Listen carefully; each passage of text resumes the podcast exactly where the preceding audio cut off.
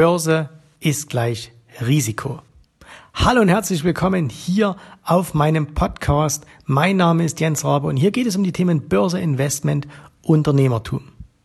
Ich glaube, wenn wir die meisten Menschen da draußen fragen, was ihnen zum Thema Börse einfällt, dann werden viele sagen, ah, das ist ja nur Zockerei und vor allen Dingen sie werden auf die Risiken hinweisen. Meistens ist es aber so, dass die eigentlichen Risiken, die es an der Börse gibt, von der Masse überhaupt nicht erkannt werden. Und selbst viele Börsianer kennen das wirkliche Risiko an der Börse nicht. Denn es sind nicht die Kursrückgänge, sondern etwas ganz, ganz anderes. Und was quasi dieses unbekannte Risiko an der Börse ist, das erfährst du jetzt hier in dieser Podcast-Folge. Ich wünsche dir dabei viel Spaß und gute Unterhaltung.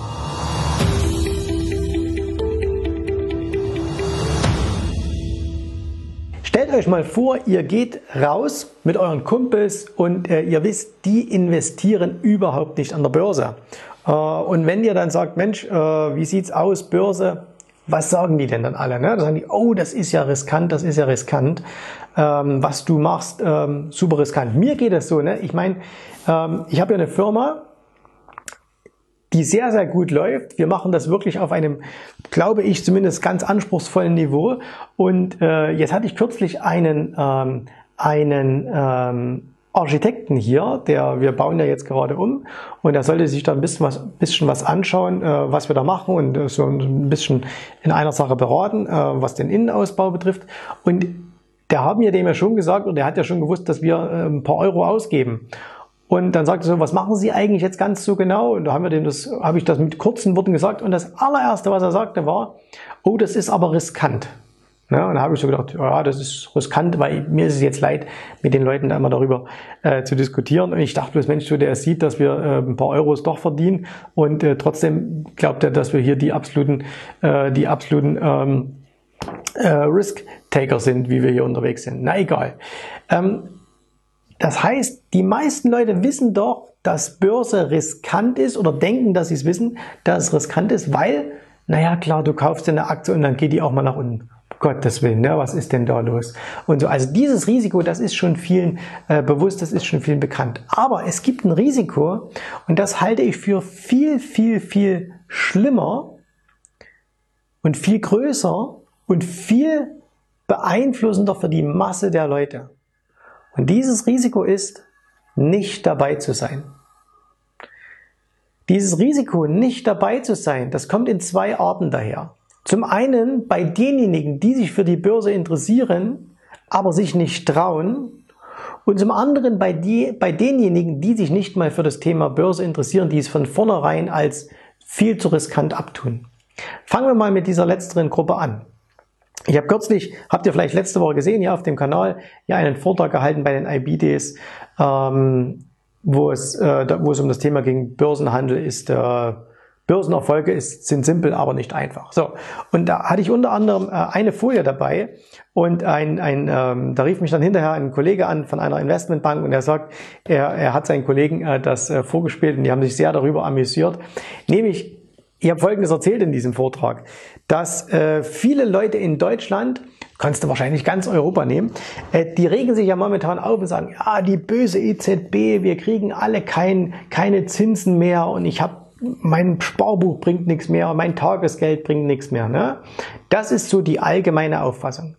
Was aber niemand hört, das ist, dass die EZB und auch die amerikanische Notenbank und auch äh, die japanische, äh, die Bank of Japan und wie alle im Grunde genommen eigentlich seit Jahren auch etwas jeden Tag in den Markt hinein schreien.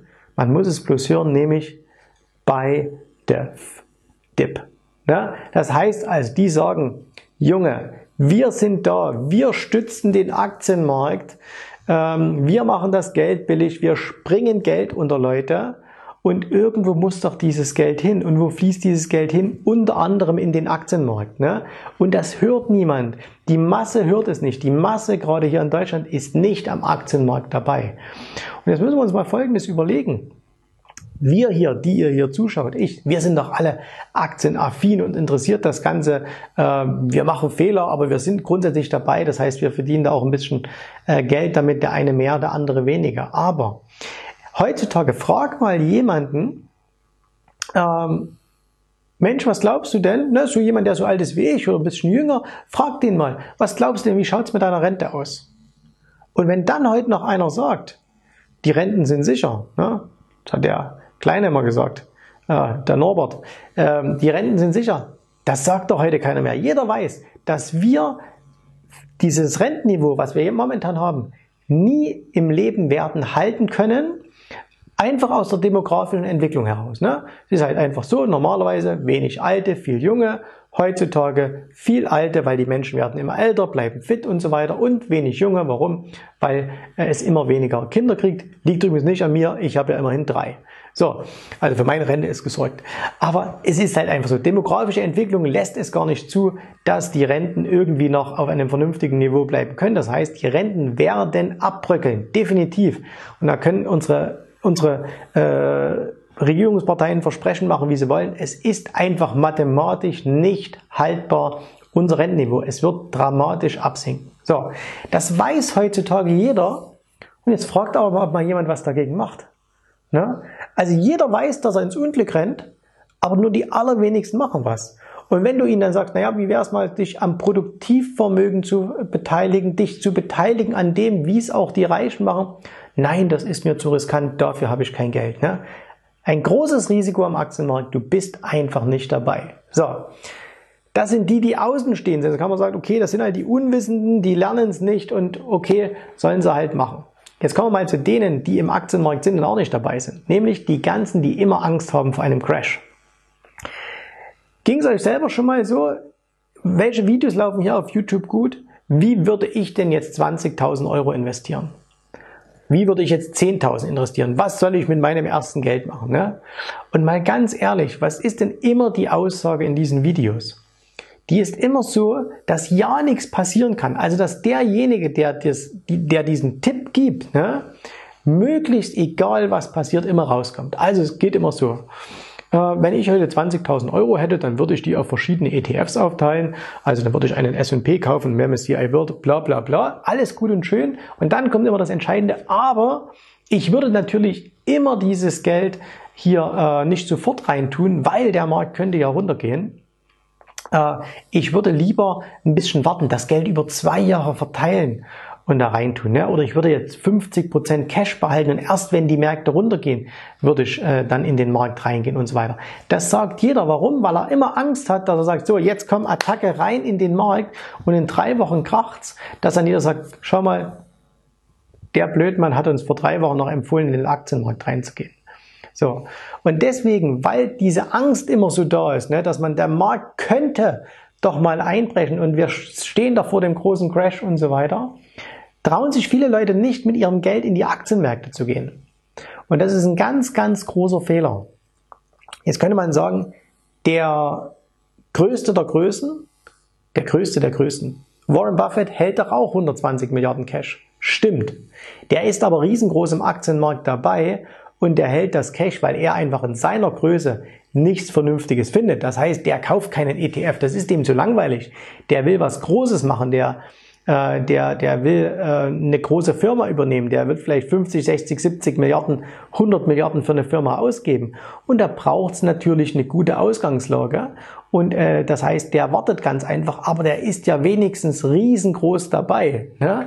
So, aber gerade die Kleinanleger, äh, die machen sich immer so wahnsinnig Gedanken, ob sie ihr Geld in die Aktienmärkte reinstecken oder nicht. Und mal ganz ehrlich, das spielt doch überhaupt keine Rolle, ob ihr jetzt wartet oder ob ihr jetzt gleich reingeht. Weil euer Risiko ist nämlich, nicht dabei zu sein. Überlegt bitte mal Folgendes. Ihr habt heute 10.000 Euro oder von mir aus auch 20 und ihr wollt das in die Aktienmärkte investieren. Was wollt ihr damit erreichen? Was soll da irgendwann mal rauskommen?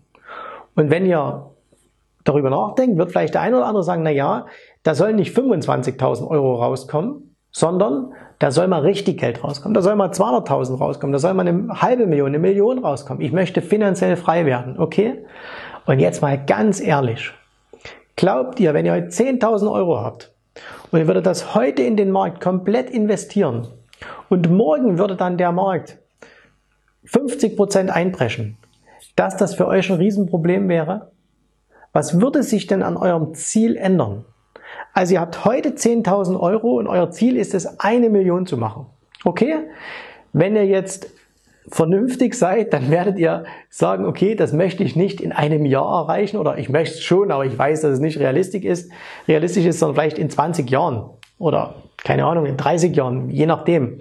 Äh, und jetzt überlegt mal, jetzt habt ihr heute 10.000 Euro investiert, morgen fällt der Markt um 50 Prozent und ihr habt nur noch 5.000. Was hat euch denn da jetzt wirklich von eurem Ziel entfernt? Ihr habt das Ziel eine Million, das ist hier oben, hier, ne, ich kann fast aus der Kamera rausgehen, hier ist es oben und hier unten, hier, so, hier sagen wir mal, sind eure 5000 Euro oder eure 10.000 Euro. Und jetzt fällt der Markt und ihr kommt, zack, hier hin. Also der Abstand, das hat sich doch kaum verändert. Das spielt doch überhaupt keine Rolle. So, was ist denn aber, wenn der Markt nicht fällt?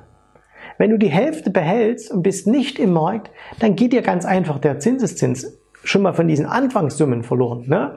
So, und du weißt doch, dass du eh mit 10.000 Euro nicht reinweg aus Zinseszins zur Million kommen wirst, sondern was wirst du machen? Du wirst im Laufe der Zeit immer wieder Geld in die Märkte tun, du wirst regelmäßig investieren, du wirst, du musst das machen, du musst von deinem Gehalt, von deinem Einkommen, was auch immer, wenn es geht, große Anteile wegnehmen und reinsparen. Ne?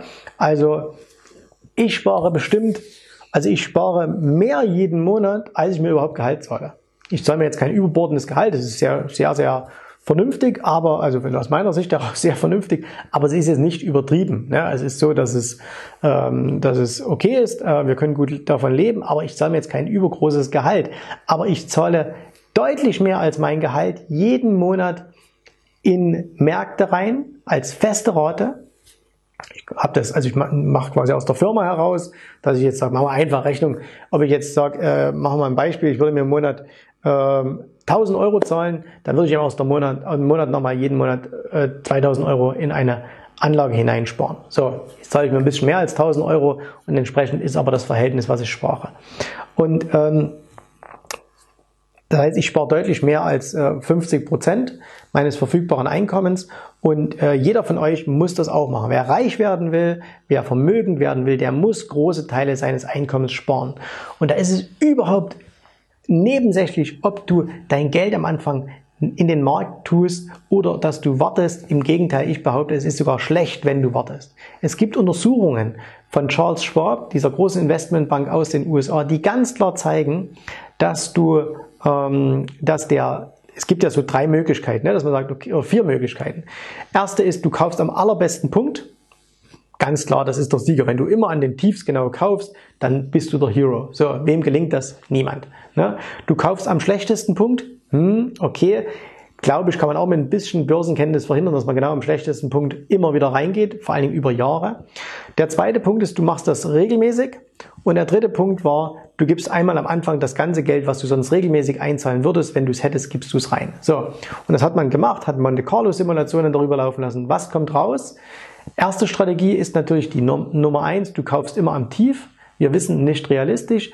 Und dann kommt aber als zweites gleich, wenn du sofort dein ganzes Geld reinlegst, das ist langfristig das Beste, was du machen kannst. Selbst im schlechtesten Moment ist es äh, wäre es nicht so schlimm. Also wenn du einen Tag vor dem Crash reingehst, ist nicht so schlimm, weil du gehst eh langfristig rein und niemand, der langfristig Vermögen aufbauen will, ähm, dem, der wird am Tag vor dem Crash reingehen und dann ein Vermögen verlieren, sondern der hat kleines Geld und dann kann er halt im Crash, dann muss er sich einfach Gedanken machen, wo er Geld herbekommt. Aber das Risiko, nicht dabei zu sein, ist aus meiner Sicht viel, viel, viel größer. Weil es hält dich einfach von Chancen ab und das kommt vielleicht jetzt noch dazu. Wenn du nicht dabei bist und die Märkte steigen, zwei, drei, vier Jahre, was passiert dann? Du wirst emotional, du trauerst den vergessenen Chancen hinterher. Äh, du sagst, Mensch, wäre ich doch mal reingegangen in den Markt, ne, hätte ich doch mal was gemacht. Äh, und dann machst du vielleicht blöde Dinge, dass du sagst irgendwie, ja, jetzt ist er schon gelaufen, aber der läuft ja ewig so weiter. Und dann gehst du wirklich zum schlechtesten Moment rein. Und aus dem Grunde mein Tipp, und ich weiß, das ist nicht die Meinung, die die meisten vertreten. Und deswegen dürft ihr da gern auch in den Kommentaren konträre Meinung dazu äußern. Absolut korrekt. Ähm, also meine Meinung ist, wer jetzt am Anfang steht, der sagt, ich möchte in die Märkte investieren. Mein Tipp, geht voll rein. Geht jetzt geht in die Märkte rein und wenn es halt in drei Wochen 50 Prozent gekracht hat, dann holen wir dieses Video raus und sagen, der Rabe ist blöd. Äh, aber ganz ehrlich, das spielt doch überhaupt keine Rolle. Wenn die Märkte wirklich um 50 Prozent einbrechen, in welchem Zeitraum passiert das? Passiert das in einer Woche? Passiert das in 14 Tagen? Habt ihr dann keine Chance, Geld zu verdienen, um in diesen Crash hineinzukaufen? Die Finanzkrise 2007 bis 2009 hat zwei Jahre gedauert. Die Dotcom-Blase, bis die geplatzt ist, bis die am Boden war, das hat drei Jahre gedauert. Und ihr werdet doch in drei Jahren die Möglichkeit haben, Geld zu verdienen, um wieder in den Markt zu investieren. Ne? Das heißt, nutzt dann einfach die zusätzliche Chance, um wieder in den Markt hineinzugehen. Ich bin gespannt auf eure Reaktion, ob ihr das genauso seht wie ich oder ob ihr sagt, na, ich sehe es schon ein bisschen anders. Wie gesagt, es ist meine Meinung. Für mich war das immer gut. Ich habe immer investiert. Ich fahre immer relativ hohe ähm, Investitionsquoten. Ich habe selten viel Cash herumliegen, weil ich mir immer sage, wenn es mal runtergeht, dann bin ich einfach in der Lage, Geld zu äh, generieren, ähm, dann weiß ich auch, dann würde ich eben irgendwas anderes verkaufen. Äh, wenn jetzt so ein, wenn jetzt so ein großer Marktcrash kommt, dann ähm, würde ich Geld flüssig machen, um da zu kaufen. Ne? Wenn er aber nicht kommt und die Wahrscheinlichkeit, dass er kommt, ist viel geringer, als dass er nicht kommt, dann will ich am, am Vermögenswachstum der Wirtschaft dabei sein. Vielen Dank, dass du heute dabei warst. Wenn dir gefallen hat, was du hier gehört hast, dann war dies nur ein erster kleiner Einblick. Willst du wissen, ob auch du ein erfolgreicher Investor werden kannst? Dann besuche jetzt www.optionsstrategien.com slash Termin und vereinbare noch heute einen Termin. In diesem 30-minütigen, absolut kostenlosen Termin wird eine Strategie für dich erstellt. Du erfährst, wie du starten kannst und wenn du schon an der Börse bist, wie du endlich langfristig Geld verdienen kannst. Bitte vergiss den folgenden Punkt nicht. Um erfolgreich an der Börse zu werden, brauchst du einen Mentor, der dir zeigt, welche Schritte du tun musst, um dauerhaft Geld an der Börse zu verdienen. Wir haben schon tausenden Menschen gezeigt, wie man die Börsen zur Erzielung eines regelmäßigen Einkommens nutzen kann. Und du kannst der Nächste sein. Geh jetzt auf www.optionsstrategien.com slash Termin und vereinbare noch heute deinen persönlichen Termin.